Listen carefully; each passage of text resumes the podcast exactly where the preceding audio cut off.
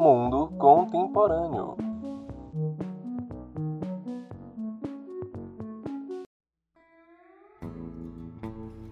Olá, ouvintes da Rádio Já! Está começando o Mundo Contemporâneo, programa onde iremos discutir os assuntos que estão movimentando o mundo na atualidade.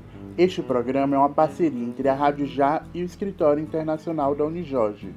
E neste segundo episódio, gravado no 16º Intercult, iremos falar sobre mídias sociais e movimentos sociais na América Latina. Milhares de colombianos foram às ruas em maio deste ano após o presidente Ivan Duque anunciar uma reforma tributária no país. Grande parte da população se mostrou descontente com o ato. O governo de Duque foi acusado pela oposição de prejudicar as classes média e baixa em meio à pandemia da Covid-19. Segundo informações do Ministério Público colombiano e divulgados pelo portal UOL, do início das manifestações em 28 de abril até o dia 6 de junho, 51 pessoas foram mortas, 21 estavam diretamente ligadas aos protestos e outras 19 estavam em verificação. As manifestações foram fortemente reprimidas pela polícia local. A cantora Shakira, por meio das redes sociais, pediu que o governo parasse de violar os direitos humanos. Com o objetivo de controlar a situação, o presidente revogou as medidas mais polêmicas da reforma, entre elas o aumento do ICMS sobre produtos e serviços. Agora passo a palavra para a mediadora dessa conversa, a professora dos cursos de Relações Internacionais e Comunicação Social e coordenadora do Escritório Internacional, Sâmia Franco. Boa tarde a todos. Boa tarde, Alex. Boa tarde, Jadson. Acredito que nesse podcast a gente vai trazer um pouco é, de uma discussão bem atual e uma discussão bastante significativa sobre o nosso, o no, os nossos vizinhos, né? Não só sobre os nossos vizinhos, mas sobre também a nossa região, da onde a gente fala. Então, acho interessante que a gente possa falar sobre a América Latina mais e mais vezes. Hoje a gente tem aqui a nossa presença de Alex Herrera para falar um pouco também sobre a questão mais específica da Colômbia. É, boa tarde, Alex. Olá, Samia. Olá, Leonardo, Japson e todo mundo que está nos ouvindo hoje. Bom, primeiro, antes de pensar né, mais especificamente na questão colombiana, a gente tem que posicionar essa discussão na América Latina. Né? A Colômbia é uma parte, mas sendo uma parte, ela responde também a um cenário que é o cenário latino-americano. Primeiramente, eu gostaria de lembrar aqui aos nossos ouvintes que a América Latina, segundo o relatório do PNUD, agência da ONU, é a região mais desigual do mundo. A gente está numa região que a gente tem uma taxa de pobreza chegando a mais de 30%. Então, a gente tem que pensar qualquer tipo de movimento social na América Latina a partir desse, dessas características socioeconômicas. Pensando mais, de forma mais geral, a gente poderia né, trazer três momentos diferentes de movimentos sociais na América Latina. Um primeiro momento, na década de 70, que a gente tem movimentos é, sociais na América Latina, principalmente lutando pela democracia e contra os governos repressivos. Esses movimentos sociais, eles buscavam né, é, fazer a passagem entre as ditaduras na América Latina para processos de, democráticos e busca por direitos. Esse é o primeiro momento.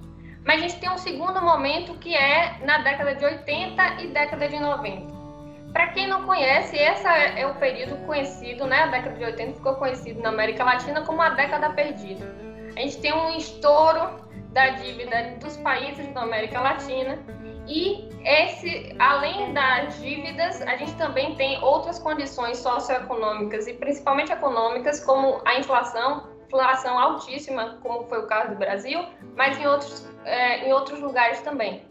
Nesse período, a gente vai ver também movimentações contra esse movimento de empobrecimento da população, porque ao mesmo tempo que a gente tinha questões econômicas, macroeconômicas para serem resolvidas, a população era aquela que mais sofria.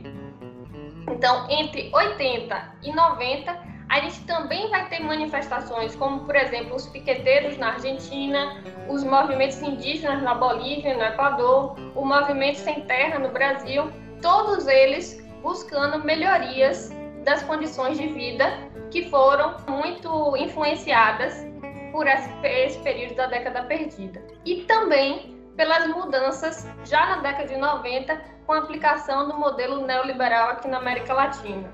E um terceiro momento que é que são os anos 2000, que a gente também vai ter movimentos sociais é, na América Latina e aí pensando, né, no Chile, é, na Argentina, no México, é, em toda a região né, da América Latina, principalmente relacionada à busca por melhorias, melhorias sociais, busca por melhorias na, no dia a dia, no cotidiano das pessoas, e também movimentos sociais relacionados a identidades culturais, como é o caso dos movimentos indígenas. Né? Os movimentos indígenas, principalmente nas regiões do Equador, da Bolívia, mas também em outras regiões, o caso da Colômbia também a gente pode levantar, a gente vai ter grandes manifestações desses grupos, né, dos povos originários que começam a buscar por mais é, visibilidade e também, não só visibilidade, mas também por questões de melhoria do cotidiano, de melhoria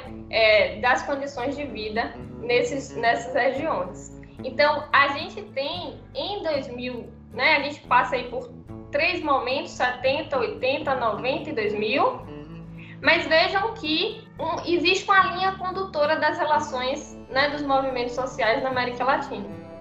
São movimentos sociais que são compostos, em sua grande maioria, por pessoas da base empobrecida latino-americana, que busca né, é, melhores condições de sobrevivência, muitas vezes, né? 31% de pobreza em todo o continente. Então, busca melhorias na qualidade de vida nesse país. Então, a gente tem aí um cenário que não é tão diferente do século 21. E aí a gente já chega num lugar, né? E eu já daqui a pouco passo a palavra para a gente ouvir um pouco mais para Alex, mas no sentido de que em 2000, nos anos 2010, ali, no, no, vamos falar no segunda, na primeira década dos anos 2000, a gente vai ter brotando novamente na América do Sul e na América Latina vários movimentos sociais. É, a gente tem, né, no Brasil, em 2013, 2014, as jornadas, né, as, ficaram conhecidas como as jornadas de junho, né, a gente, aquele, não foi só por 10 centavos, não foi só pelos transportes, vocês podem lembrar dessas manifestações, mas a gente também tem movimentos no Chile em 2019, a gente tem movimentos na Bolívia, a gente tem movimentos no Equador, a gente tem movimentos no Peru, todos em um período é, de, desse, dessa primeira década de, uh, dos anos 2000. Então, uma coisa também chama atenção em todas elas, e uh, nas mais próximas que Alex vai falar sobre a Colômbia. Mais uma vez, são as pessoas pedindo por mais qualidade de vida. Então, assim, né, trazendo esse, esse, esse nexo entre todos eles, todos esses movimentos sociais, eu passo a palavra para a Alex, para ela contar um pouco para a gente. E aí já faço a minha pergunta inicial e acredito que ela vai é, falando sobre isso. Qual a relação né, direta entre esse movimento social melhorias na qualidade de vida e essa, essa base mais empobrecida, no caso específico da Colômbia. Bom, é, boa tarde todo mundo de novo. É, obrigada, Samia, pela introdução, né, pelo, pelo contexto ali da, da história do mundo social da América Latina. Realmente é importante, como você bem fala, não é desligado uma, o que acontece num país do que acontece no outro. Eu acho que todos estamos ligados ali por esse grande marco, marco né, que é a, a nossa região. Bom, hum, sobre qual é a ligação né, das, dessa base empobrecida e movimentos sociais, efetivamente na Colômbia é, tem uma coisa particular, é que na Colômbia os movimentos sociais têm tido uma história, vou utilizar a palavra trágica, talvez. Tipo, ha difícil a história dos movimentos sociais na Colômbia. Ser, inclusive, ter um sindicato na Colômbia é, um, é algo muito difícil. É um dos países, um dos primeiros países para ser sindicalista no mundo, precisamente pela violência contra os movimentos sociais e pelo estigma que existe desde muitos anos atrás, não é desde agora, não é desde a greve de 2021, é, maio de 2021, é desde muito atrás. Então, para começar a falar um pouquinho disso, eu gostaria de ir um pouquinho mais, mais para trás, na, nessa história dos movimentos sociais na Colômbia, que, como já falei, tiveram um status de ilegalidade e desconhecimento por parte do, do, do Estado, que os considerava subversivos muito ligados a grupos eh, armados ou sempre o, o, fato de ser uma pessoa vinculada ao, ao, movimento social era a mesma coisa que estar vinculada a um movimento subversivo. Então, esse é o grande status que por muito tempo teve. Eh, então, tenho, quero falar também de um, de um exemplo claro disso, que foi uma coisa que aconteceu em 1928, né? Você tiver o que tão velho que é isso, realmente. Em 1928, em 5 e 6 de dezembro desse ano, numa pequena cidadezinha eh, na, na, costa caribe da Colômbia, que se chama Ciénaga, teve uma, uma greve muito importante de 25 mil trabalhadores. Isso é uma das questões mais importantes da nossa história. Na história da Colômbia, eu acho que esse ponto ali é muito decisivo para a gente entender os movimentos sociais na Colômbia porque nesses dias, nesses dias ali, essa greve de 25 mil trabalhadores para exigir melhores eh, salários, para exigir uma diminuição, porque estavam aumentando 50% eh, da jornada de trabalho, mas a resposta do governo, a resposta legal, e quando eu falo que por muito tempo o que era estabelecido, que estava tipo a ideia normal, a resposta normal do governo sempre do Estado sempre foi as armas, sempre foi executar as pessoas, né? Isso aconteceu nessa vez. 3 mil, de 1.500 a 3 mil pessoas foram mortas, assassinadas pelo exército da Colômbia dessa vez. Então, aí a gente vê que tem esse antecedente que é muito importante para considerar os movimentos sociais e o que tem sido a história dos movimentos sociais na, Colômbia. Esse status também, essas possibilidades que as pessoas mais vulneráveis, as classes mais pobres, mais é, tem para realmente exigir direitos e melhores condições. Nos anos 40, 30, aí o Partido Liberal, né, sempre foram os partidos tradicionais, conservadores e liberais, mas o Partido Tradicional depois apoiou muito a criação de, de, de esses sindicatos e também a legalização desse tipo de greves. Esse antecedente ali foi uma é, é um antecedente que está muito marcado na memória dos colombianos, e na memória, na história social desse, desse país. Na, e na própria forma como as pessoas assumem ou veem os movimentos sociais, eu, eu acredito que até hoje. Então, essa visão mais moderna permitiu essa criação, teve várias leis que beneficiaram depois eh, as organizações de trabalhadores para legalizar esse tipo de greves, porém essa visão de coisa subversiva, de coisa é, ruim, de, de esse medo ao redor, né, de, de você poder ser assassinado, assassinado é, por participar em um movimento social, é uma, eu acho que é uma constante até hoje. É, inclusive, é, depois dos acordos de paz, né, 2016, da assinatura dos acordos de paz, 2016 entre a, a, as FARC, as Forças Armadas Revolucionárias da Colômbia e o governo desse momento, que era presidente Juan Manuel Santos,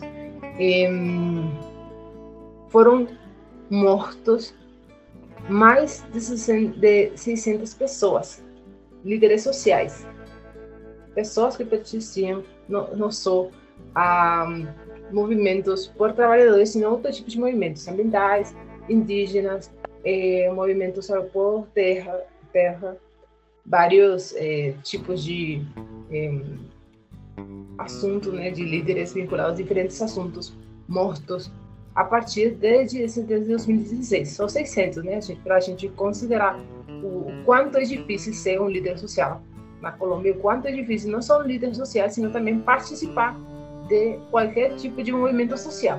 Tá? Um nível de repressão, um nível de medo que eu acho, que eu com certeza acredito que tem atrás muita muito marcado no imaginário do, do colombiano.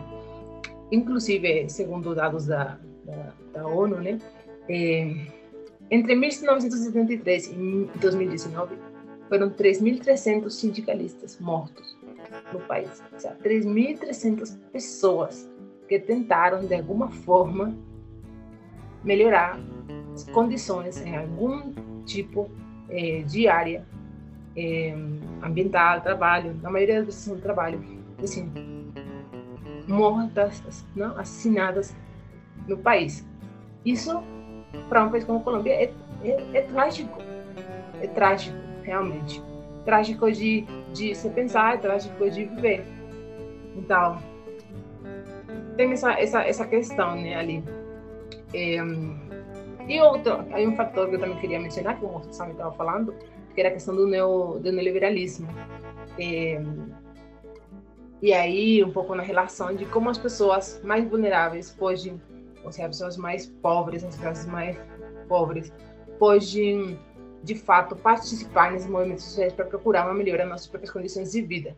Então, primeiro, a gente tem, que eu estava falando, essa condição de, de esse status de subversivo, esse, esse legado de medo que vem de muito atrás, um, e segundo, uma questão da, do neoliberalismo, desse, desse, sistema que a gente tem na América Latina, né?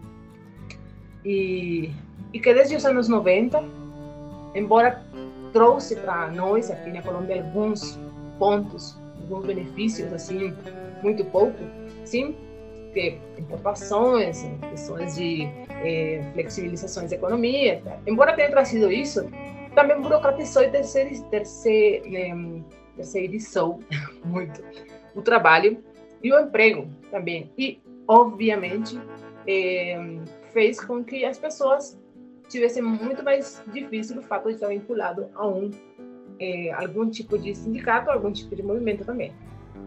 Se você não tem trabalho, você não tem muito, um, um, pelo menos um contrato permanente, né, definido, você não tem, com todas as regras e tudo mais, você não tem como participar realmente é, de um grupo, né, que possa exigir pelas suas próprias condições de trabalho. Se você só tem um trabalho por um tempo determinado e você não pode, praticamente, você assina um contrato que diz, você não pode exigir praticamente nada. E se você exige, você é demitido assim. Então, essas são as condições é, atuais de, traba de, de trabalho, por exemplo, que afeta muito a, a consolidação e a própria, a própria estrutura dos movimentos sociais na Colômbia. Isso por um, por, por um lado, né? Bom, se a gente já bem pensando desse contexto que estou falando, desse contexto de desse medo, dessa questão dessa é, incertidumbre no, no, no hábito laboral, a gente tem esses dois fatores. Agora imagine que evoluiu na pandemia nesse contexto desse país.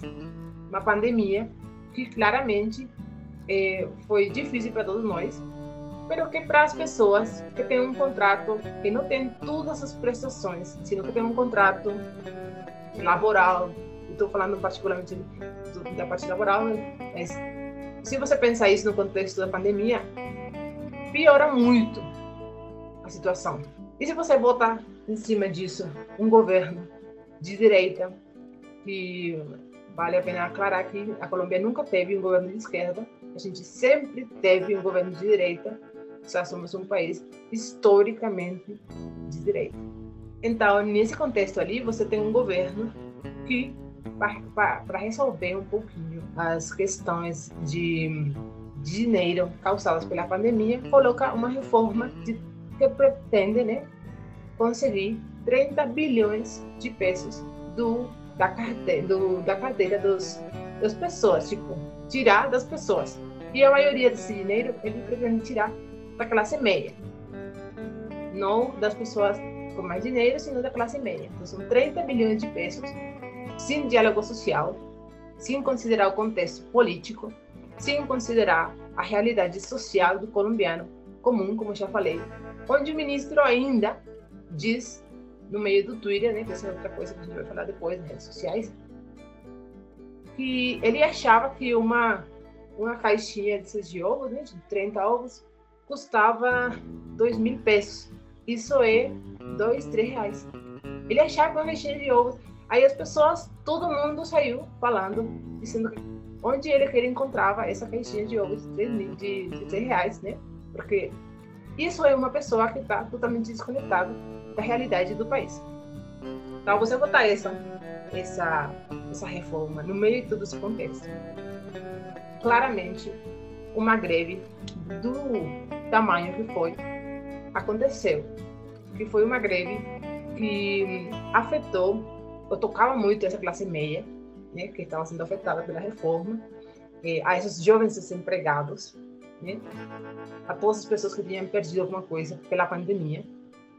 Então, foi uma dessas maiores greves nesses últimos anos, precisamente, eh, no país, porque a maioria dos colombianos apoiavam essa greve não necessariamente participavam, iam para a rua, porque, de novo, o medo, a estigmatização, a, o medo de você ser assassinado, e, de se preso, inclusive, por participar numa greve, é uma constante. Mas, mesmo assim, a maioria dos colombianos apoiavam, apoiavam essa, essa greve E isso ali, ao meu ver, é porque não tinha um marco político como sim social. Isso responde muito a um cúmulo de condições, um cúmulo de circunstâncias prévias que estão muito relacionadas com a questão social, mais do que com a questão política. Inclusive, muitos políticos saíram falando ah, isso foi de esquerda, ah, de direita, claramente, dizendo, não, isso é de esquerda, é, nós vamos fazer uma, uma greve pela paz, sei lá, vamos marchar pela paz. As greves são ruins, a, a mídia também tinha muito a ver nessa, nessa forma como foi enquadrada a própria greve, que é uma coisa que eu vou falar agora que é muito importante, né? A mídia como ator nesses movimentos sociais. E a mídia, a gente vai pensar em todas as mídias, não simplesmente redes sociais, que são as que a gente consome agora, poderíamos falar, mas também é, os jornais, televisão, rádio, tudo isso é muito importante para você ver como que você interpreta nesse contexto de medo, nesse contexto de grandes necessidades, uma greve como que aconteceu. Então, se a gente pensa na, na Colômbia, a gente tem dois canais de televisão principais, tipo nacionais, que são RCN e Caracol esses dois canais nacionais, que praticamente todo mundo vê. Se você está no lugar mais, mais longe, você provavelmente só vai receber uma sinal de um canal desses. Então você só vai ver um desses. E esses dois canais são canais privados, são canais também que têm um discurso pró-governo, na maioria das vezes, na grande maioria das vezes. Então, as mídias mais alternativas estão disponibilizadas através da, da web que onde existem outros limites. Então, assim, essa, greve, nesse, momento, de, a greve de, de, de maio de 2021, tinha diferentes formas de ser interpretada pelas pessoas. Mesmo que a grande maioria apoiava essa greve, porque, de novo, tinha muitos componentes sociais mais políticos. Então, esse enquadramento dos movimentos sociais, o discurso mais comum, mais mainstream, se a gente poderia pensar, é esse discurso subversivo, o discurso como ruim, um discurso de bloqueios, sim, de dano para o resto do país. As pessoas que estão ali nessa greve exigindo eh, direitos eh, estão ocasionando danos na infraestrutura, sei lá, nos sistema de transporte, estão impedindo que outras pessoas vão, vão eh, ao trabalho, por exemplo. Então, esses são o tipo de ideias que são sempre no discurso mais, mais comum. Quando a gente vai no outro discurso, a gente poderia encontrar uma ideia de líderes sociais mortos, um país onde não é possível ser, fazer nenhum tipo de protesto, um país onde, se você protesta, você automaticamente é sinalado, sinalado acho que você pode falar, é, como uma possível vítima de assassinato, ou seja, você tem que ter medo pela sua vida, sim? Então, tem vários discursos ali ao redor do que pode ser uma greve com esses componentes todos.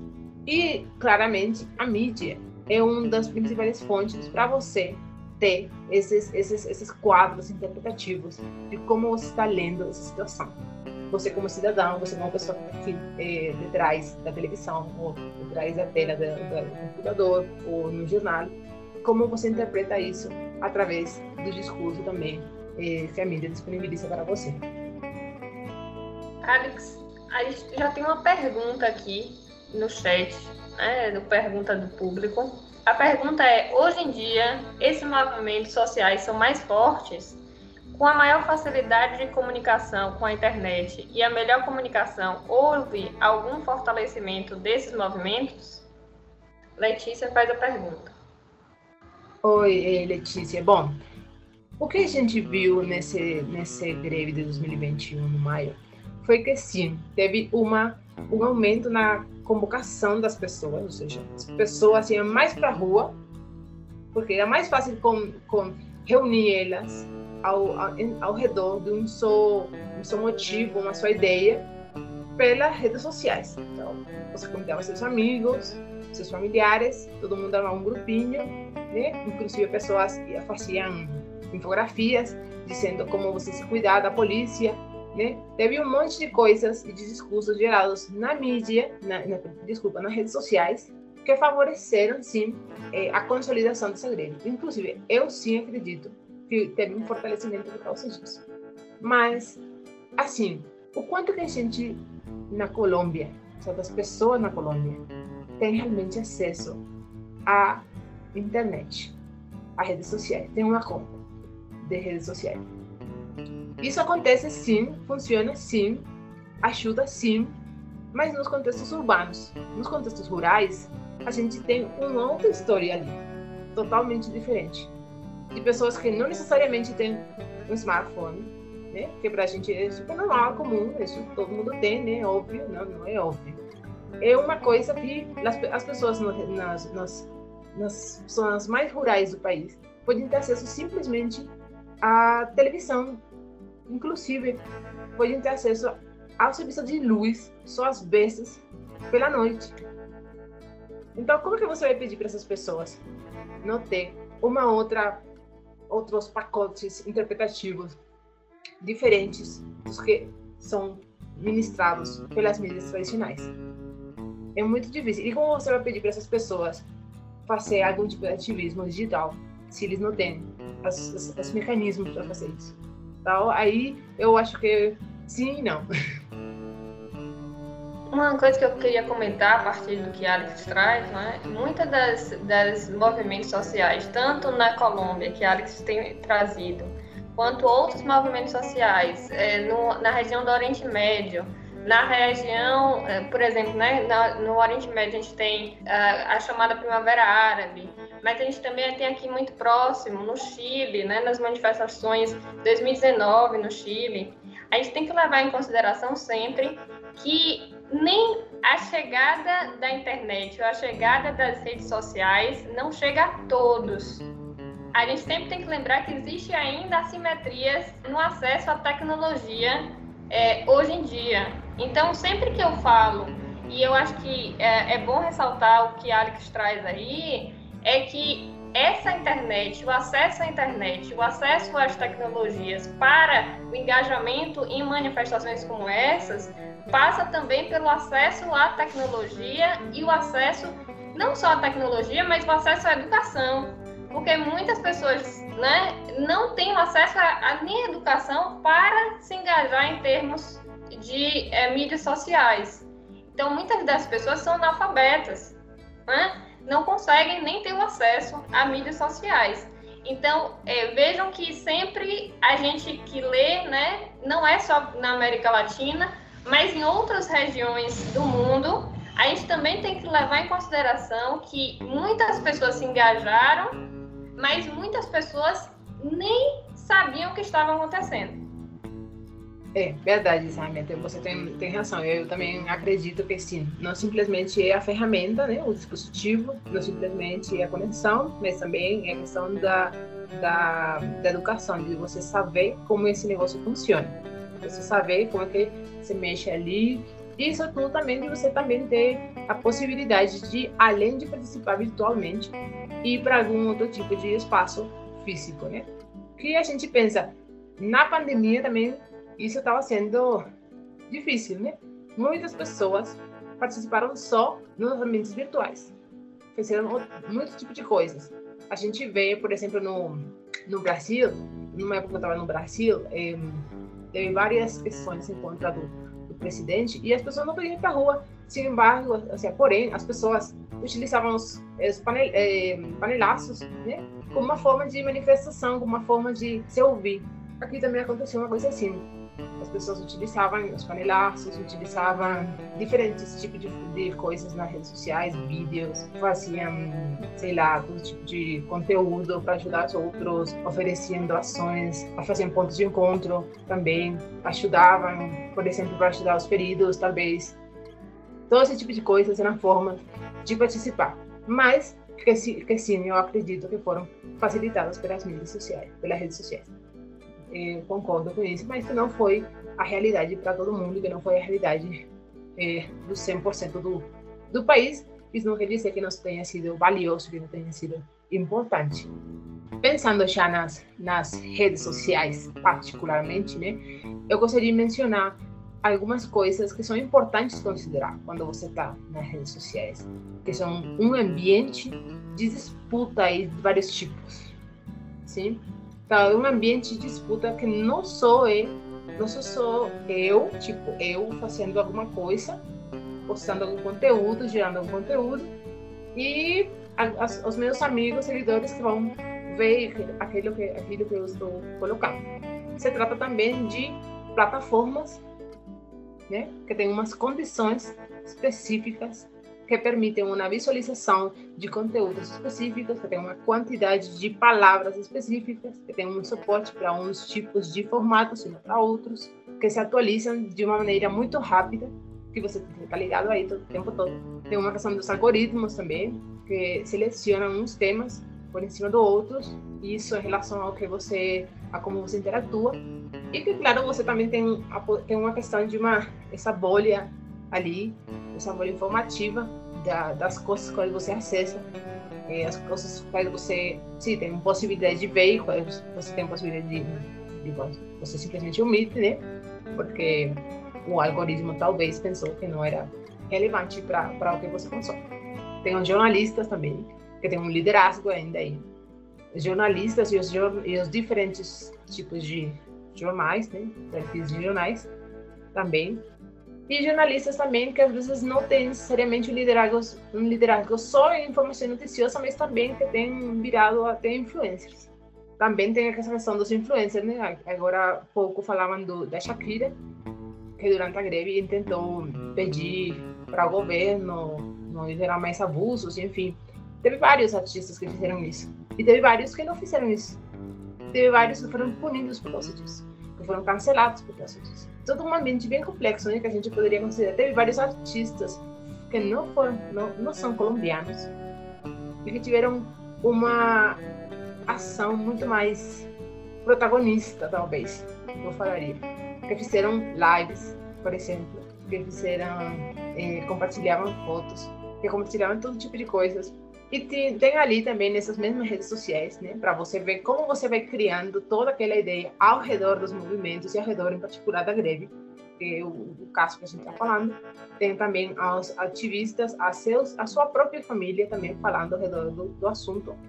São várias coisas que estão nesse, nesse ambiente todo, né, nesse ambiente todo da internet. Quando você está ali, que afetam sua própria leitura da situação, da sua própria leitura, nesse caso da greve, mas em geral é, vamos falar dos movimentos do movimento social de como está funcionando. Por isso se eu sou uma, uma pessoa que está na cidade e estou o tempo todo ligando no Twitter por exemplo eu vou acreditar que está super rolando assim fora a revolução está acabando tudo.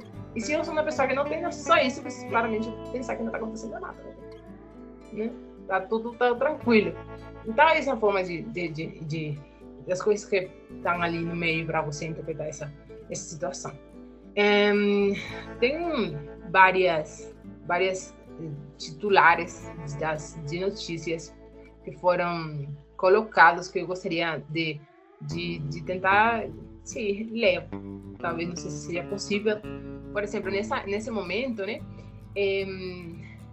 teve vários, vários titulares da mídia mainstream, que a gente chama da mídia mais tradicional, utilizando muito a palavra bloqueio. Que bloqueios, claramente, quando um grupo de pessoas se colocam ali para evitar o passo de, seja é, carros, é, esse tipo de, sei lá, pessoas, em geral, para evitar, para bloquear mesmo, realmente.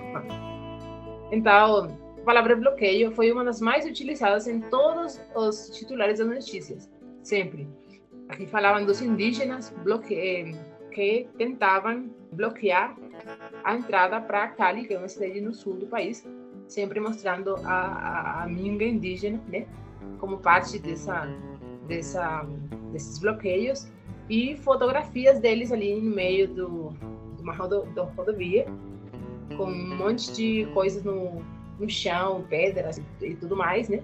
Também aqui aparecia outra notícia que dizia que tinha um operativo para a menina dos indígenas e que eles tinham sido atrapados com um carregamento de maconha. Para a gente ver que né, esse, essa greve virou uma, uma grande coisa que escondia outras coisas.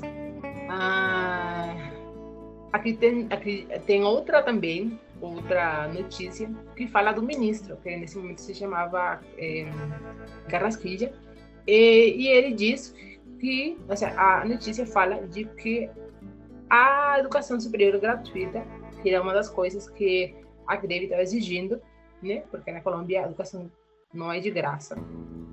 Que ele já tinha falado disso, que ele já tinha feito aquela proposta para a população vulnerável. Tipo, então, isso que vocês estão pedindo, o cara já tinha falado, então eu falei a coisa. Né? A mensagem, mais ou menos, é desse estilo.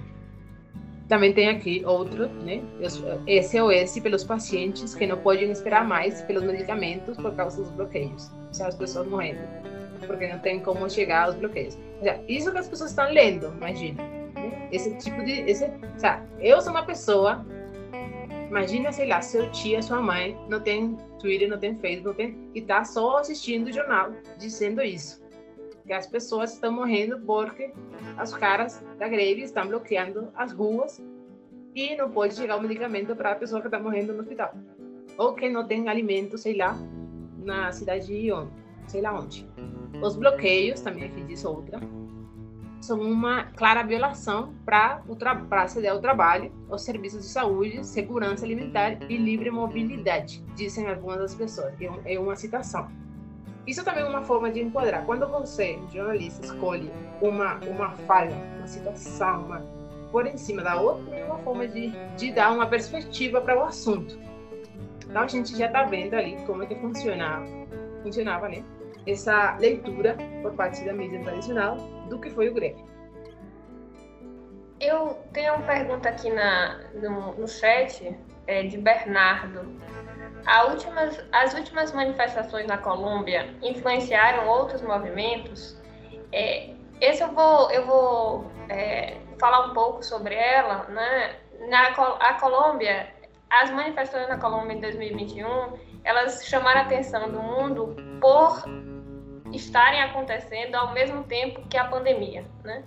É, nesse momento, a América do Sul, e eu vou recortar para América do Sul e América Latina, estava ainda fechado em casa, enquanto os colombianos foram para a rua.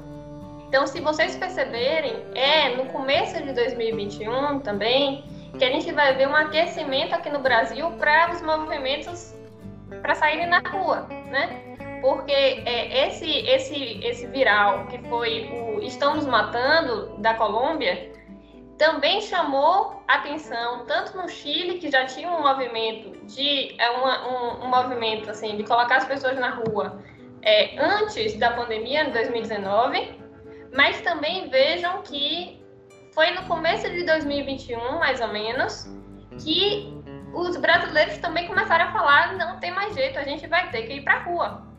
Então vejam que é bastante coincidente né, o período que ah, acontecem as manifestações na Colômbia que alguns focos de manifestação acontecem no Chile e que focos de, de, de manifestação acontecem no Brasil também.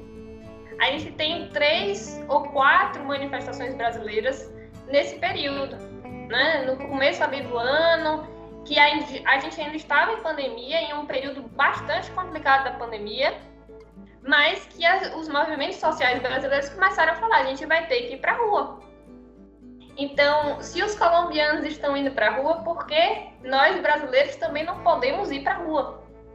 Vai todo mundo de máscara, vai todo mundo colocando, tendo é, máscara, álcool em gel, e foi mais ou menos isso nas mídias sociais, né? Foi a, essa foi a discussão. Mas por que a gente também não está indo para a rua?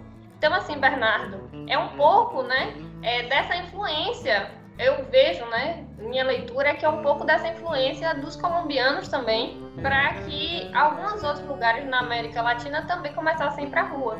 A gente tem movimentações também no Peru, nesse mesmo período. Então a gente tem é, a Colômbia começando, os colombianos começando, e na, né, na, na esteira aí a gente vê outros, outros movimentos também.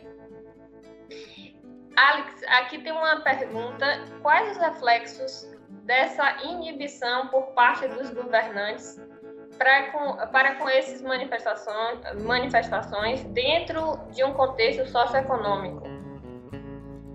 Bom, no primeiro momento, né, a resposta do, do governo do, do Ivan Duque com, com essa manifestação, essa, essa greve, que para mim também foi o que também fez que essa é, fosse tão longa, foi o fato de que o governo simplesmente estava ignorando as petições das pessoas, estava afastado do que realmente acontecia, dessas exigências das pessoas, e os políticos também estavam totalmente é, desligados, o que o que eu estava falando antes, das, das, das realidades das, das, das, dos trabalhadores, das realidades dos estudantes, das realidades de, de todas as pessoas que fizeram parte, que não só foram pessoas de esquerda, como queriam muitas vezes dizer, sino pessoas do geral, pessoas de todo tipo, sem ligações inclusive políticas.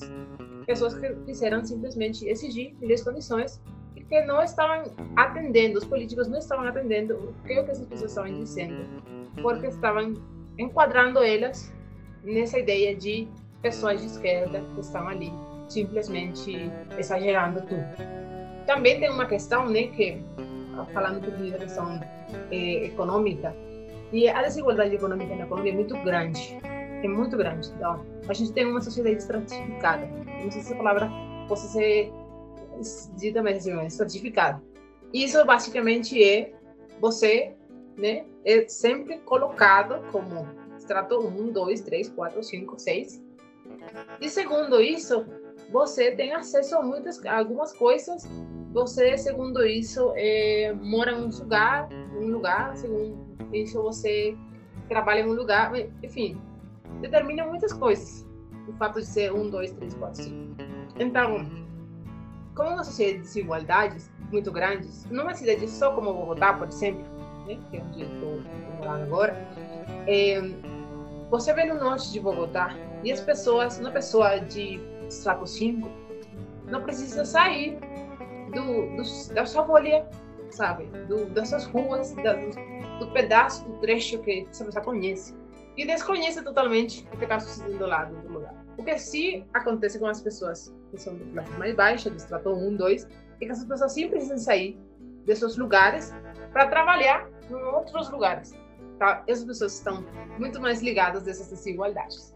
Agora, esses ministros que moram né, nos estratos muito mais altos, essas pessoas que criam essas leis, se não tem um cuidado necessário para criar projetos de índole econômico ou social, considerando essas diferenças em diferentes contextos, você vai cair num erro grande de simplesmente achar que a sua realidade é a única realidade válida e a única realidade econômica possível, né?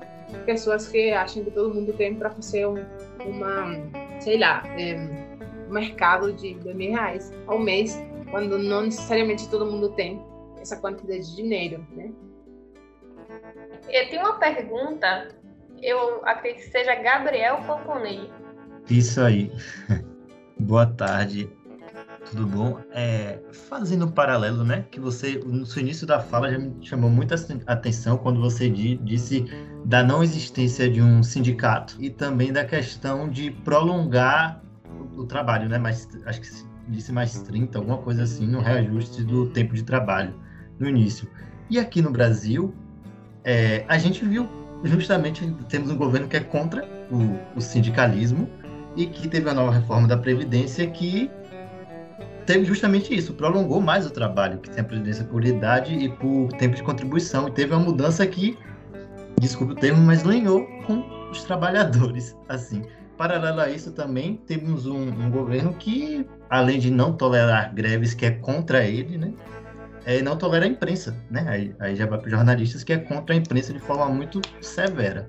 Então, você acha que, a longo prazo, o Brasil pode haver a, a não ficar igual, mas no modelo similar, visto que os preços também não de gasolina e do próprio mercado, né? Tá cada vez a inflação, a dívida do Brasil está cada vez maior. Você acha que vai chegar nisso ou não tanto? Posso é, começar a responder essa? É, uma, das, uma das questões importantes, viu, Gabriel, a levar em consideração é que é, no período que a gente vive, né, o contexto socioeconômico que a gente vive, tanto no Brasil quanto na Colômbia, quanto em outros países da América Latina, como Argentina, mas também Chile, Bolívia, Equador, Peru, a gente já tem ah, é, né, indicadores socioeconômicos deteriorados. Acredito né, que, como foi no, no, no período anterior, como a década de 80, que foi um período de bastante crise, né? a passagem de uma crise chamada década perdida da América Latina, e é a minha leitura, certo? Uma leitura pessimista até, mas é, estamos bem próximos, né, de um cenário de crise. Não, a história não vai voltar, mas estamos bem próximos de uma história de crise é, nova na América Latina. Né? É, no cenário da pandemia, Vejam que o cenário da Colômbia é um cenário que se degrada e no, no, o próprio governo do Ivan Duque vai propor é, reformas que vai afetar diretamente as pessoas, mas vejam que a reforma que o Ivan Duque traz é uma reforma que para lidar com o combo nos gastos públicos, né? os gastos fiscais.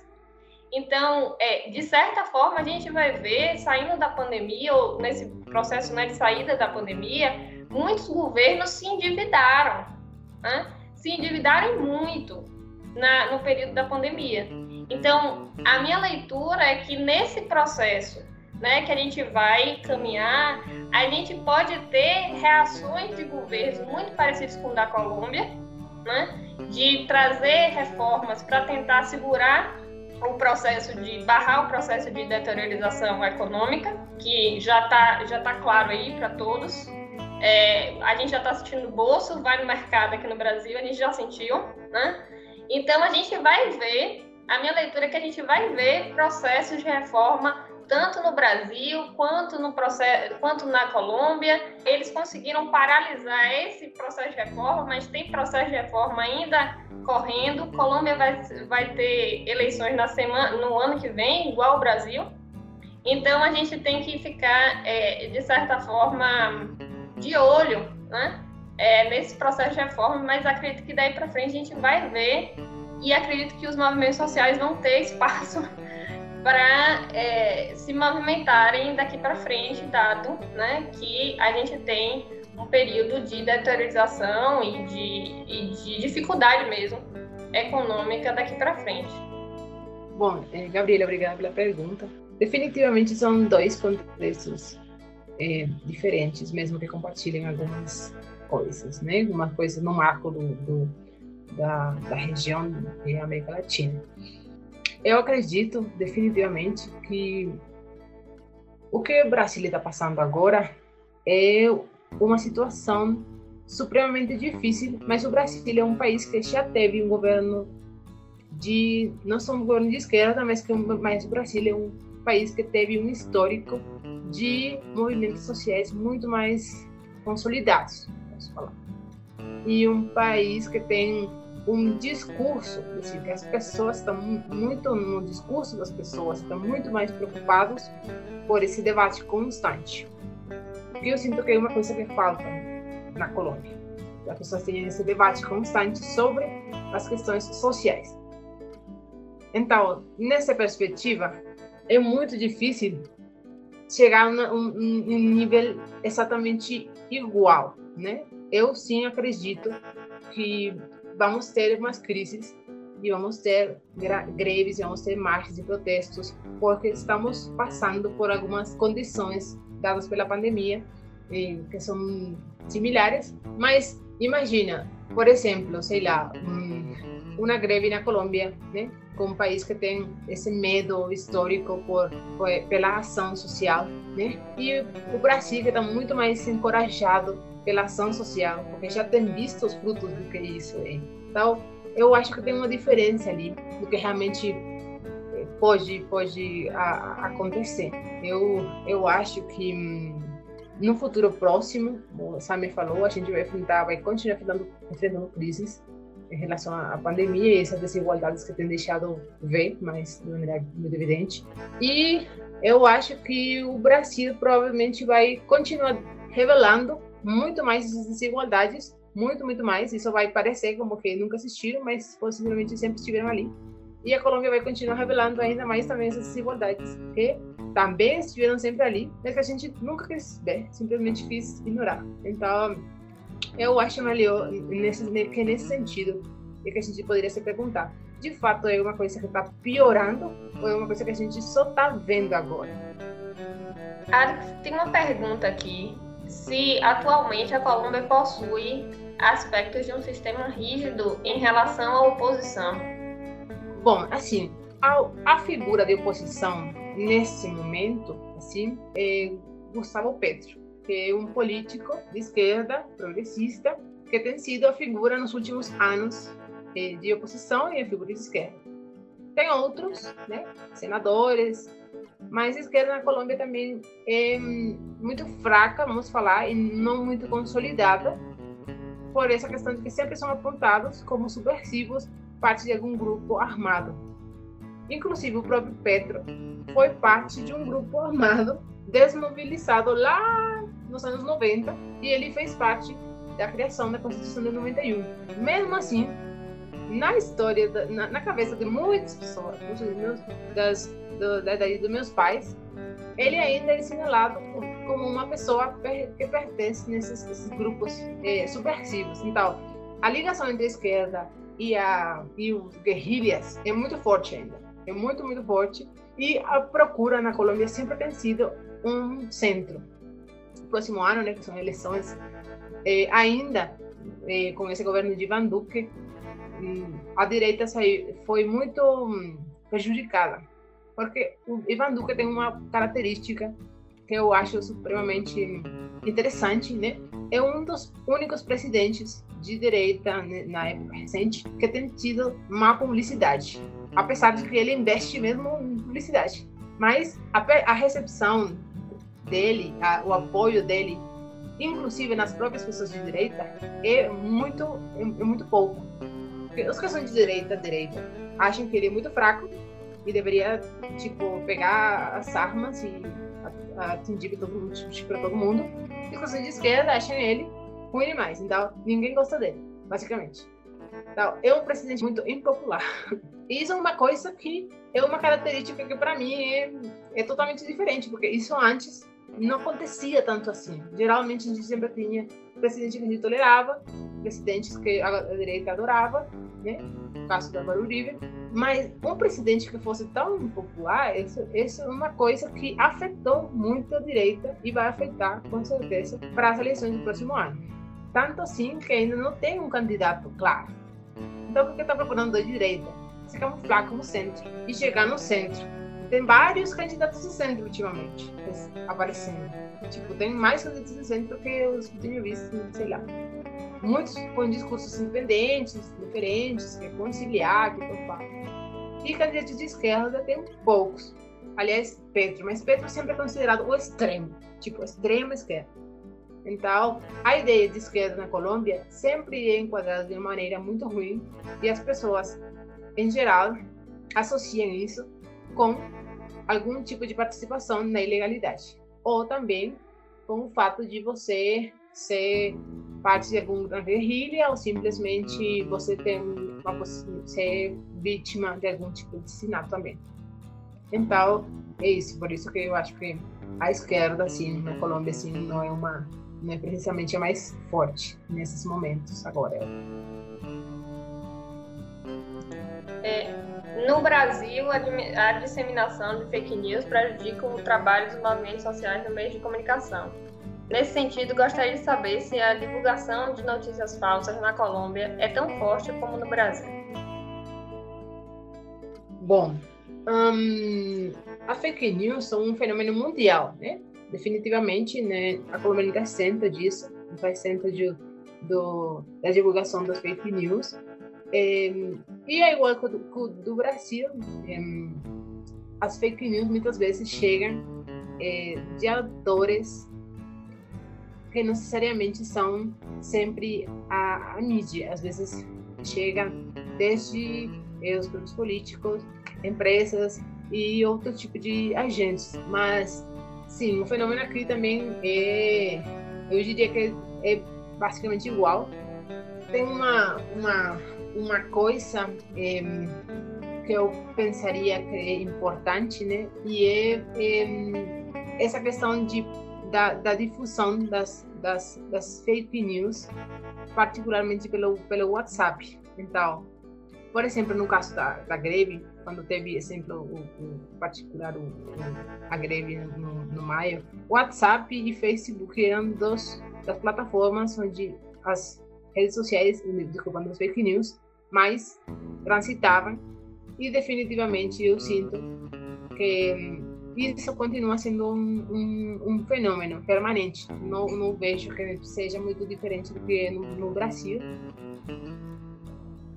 Pessoal, ouvintes, a gente já vai encaminhando para o final da, nosso, da nossa gravação do podcast. Eu gostaria de saber se alguém aqui, né, que está participando ao vivo do nosso programa de hoje, é, tem algum tipo de pergunta final, né? é, que a gente possa fazer agora, para a gente já ir finalizando. Oi, meu nome é Leonardo Bião, estou na plateia. Eu vou fazer uma pergunta final, assim, acho que é interessante a gente fazer esse alinhamento é, de relação. É, eu queria saber daí de vocês duas, assim, de, de, maneira breve, a relação Colômbia e Brasil, né? São dois governos aí de direita, é, embora Alex tenha acabado de falar que o, o, presidente colombiano ele é um tanto quanto impopular porque os, os direitistas acham que ele é, não é direita o suficiente, os esquerdistas acham que ele é direita demais. A gente tem uma situação aqui no Brasil que nós temos um, um, um presidente inominável que é da extrema direita, né? Então, como é que esses dois países andam dialogando, assim? Como é que é a relação Bolsonaro com a Colômbia e vice-versa? É, uma das, das questões interessantes da relação Brasil-Colômbia nesses últimos anos foi a própria chegada de dois, dois governos que eram considerados de direita. Então, desde, que, desde a chegada né, do presidente Jair Bolsonaro no Brasil, a, o próprio Jair Bolsonaro e a própria política externa brasileira foi direcionada para esses países, se aproximar desses países que tinham uma, é, um alinhamento ideológico, né, que os presidentes tinham um alinhamento ideológico, como foi o caso do Ivan Duque, mas também foi o caso do Sebastião Pinheira, no Chile, mas como foi o caso também na época do Maurício Macri na Argentina.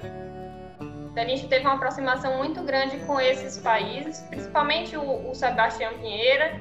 O Chile foi é, eleito pelo presidente como um, um, né, uma, um país a se, a se manter relações mais próximas até porque o próprio ministro da Economia, né, o nosso ministro da Economia, Paulo Guedes, já tinha participado do processo de implementação neoliberal é, chilena.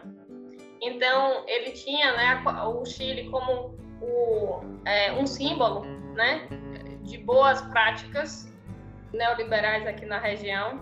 Então, ele teve esse, essa aproximação. É, um caso específico, e aí eu queria falar de um caso específico que a gente tem uma aproximação das ideias, né, da visão tanto da Colômbia quanto é, do Brasil nesse momento, foi o caso da Venezuela.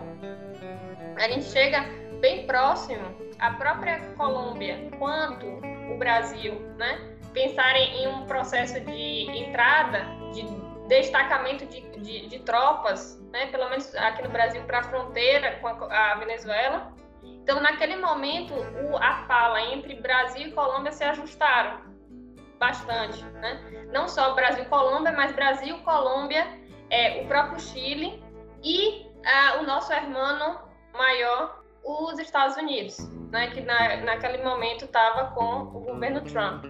Então a gente tinha um alinhamento entre o governo Bolsonaro, o governo Ivan Duque e ainda o governo do Trump nos Estados Unidos contra né, o governo Maduro na Venezuela. A gente teve uma aproximação muito grande nesse, nesse momento, desse, desse, desse discurso bastante alinhado.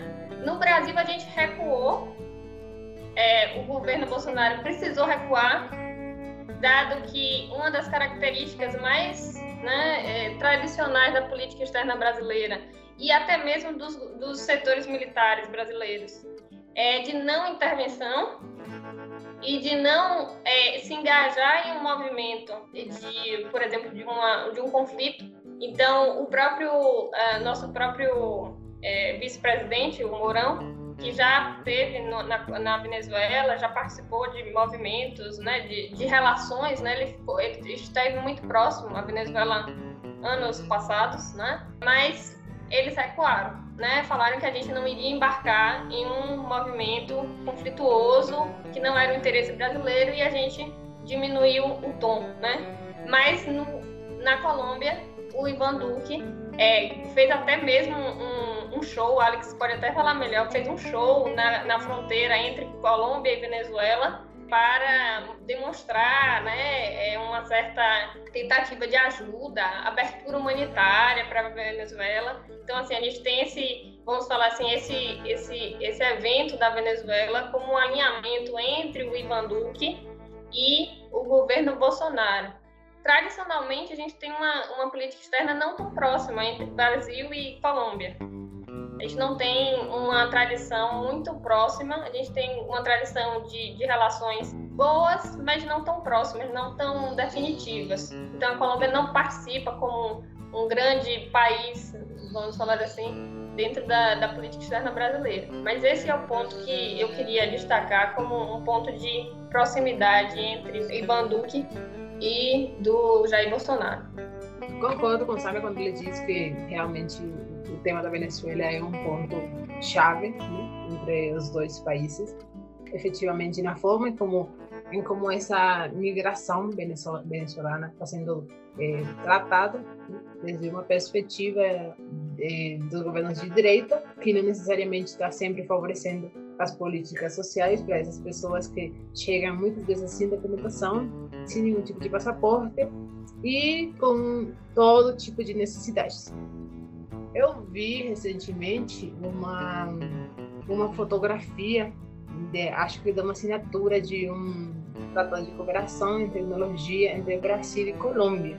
Mas eu acho que o Brasil, para a América Latina toda em geral, tem sido sempre um ponto de referência.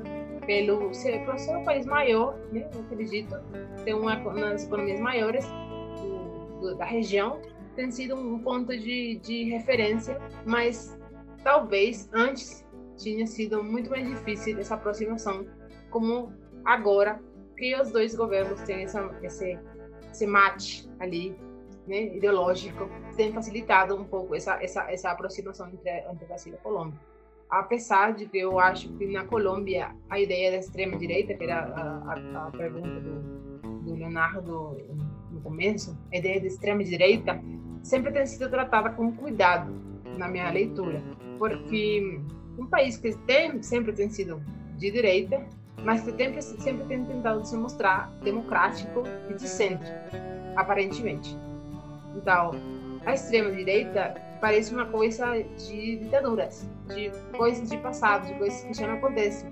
Mas a direita parece ser é, aquele discurso de um pouco mais camuflado com, com a preocupação de geração de emprego, de apoiar as empresas e outro tipo de coisa. Então, eu acho que a, a diferença nesse ponto agora da Colômbia e do Brasil é que o Brasil está tendo um, um, líder, né, é Bolsonaro, que está sendo muito direto com o seu discurso e não está colocando nenhum tipo de filtro.